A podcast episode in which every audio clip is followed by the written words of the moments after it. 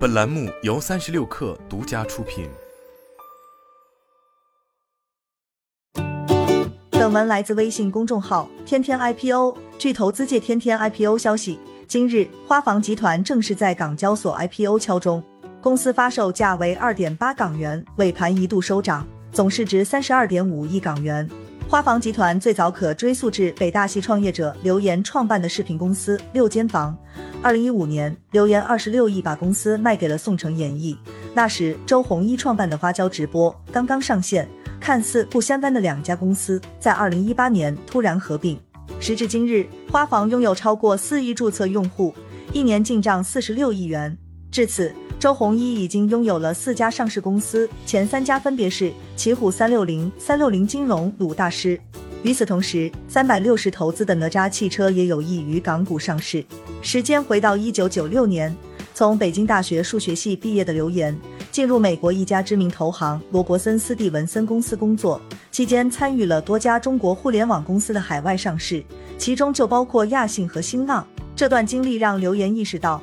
互联网内容将成为未来不可忽视的领域，因此他决定辞职创业。刘岩先是在一九九九年创立了一家宽带互联网内容公司，三年后又与新浪网创始人之一王志东成立了点击科技，主做企业协同办公和个人即时通讯产品。也正是此时，视频网站 YouTube 在美国开始爆火，他决定重回视频行业。二零零六年，刘岩成立了对标 YouTube 的六间房。靠着一个馒头引发的血案等短视频，六间房开始崭露头角，一度成为中国最大的视频分享网站。但好景不长，随即而来的全球金融危机让六间房陷入到资金困境中。无奈之下，刘岩只好转型做直播。凭借直播业务，刘岩与六间房东山再起。二零一五年，刘岩又做出了一个惊人举动，以现金加换股方式作价二十六亿元。将公司卖给了宋城演艺，他则继续担任六间房 CEO。与此同时，三六零集团推出的花椒直播也同步上线。周鸿祎开始频繁为花椒直播站台造势，甚至在自己的宝马车自燃后用花椒现场直播。但在经历了撒币大战后，移动直播平台的红利消失，花椒直播也需要寻找新的方向。二零一八年六月二十七号，宋城演艺公告称。旗下全资子公司北京六间房科技有限公司将与北京秘境和风科技有限公司进行重组，其中六间房估值为三十四亿元，秘境和风估值为五十一亿元，而原六间房创始人兼首席执行官刘岩将出任新集团 CEO。时隔三年，花房集团在周鸿祎的带领下，终于吹响了 IPO 的冲锋号，但此时的直播行业早已不可同日而语，以 YY 直播起家的欢聚时代。正在寻求私有化，虎牙与斗鱼的合并则被叫停，二者市值也持续下跌。港股上市的映客较巅峰时的百亿市值相差甚远。花房集团在行业萧瑟下姗姗来迟。随着花房集团的上市，周鸿祎又收获了一个 IPO。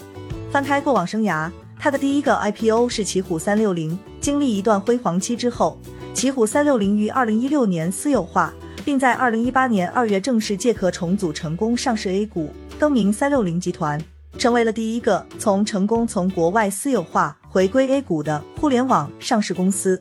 此后，三六零金融、鲁大师接连上市，周鸿祎低调收获了一个个 IPO。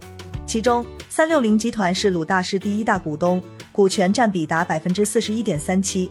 不过，早在二零一五年，周鸿祎就曾表示，三六零集团内部要给更多的团队松绑，如果团队能力不错，就在内部孵化。将其拆分出去，独立往前冲。十一月二十九号，三六零数科在港二次上市，发售价每股五十点零三港元，当天市值一百六十四点六亿港元。在出任奇虎三六零董事长后，周鸿祎的投资动作也一直没有停下来。二零零六年二月，他还成立了天使投资基金。去年四月，三六零还因为投资哪吒汽车引发热议，周鸿祎对于这一次的造车却信心满满。二零二一年十月二十五号，三六零再度发布公告称，拟以自有资金二十九亿元投资哪吒汽车，相关协议已签署完毕。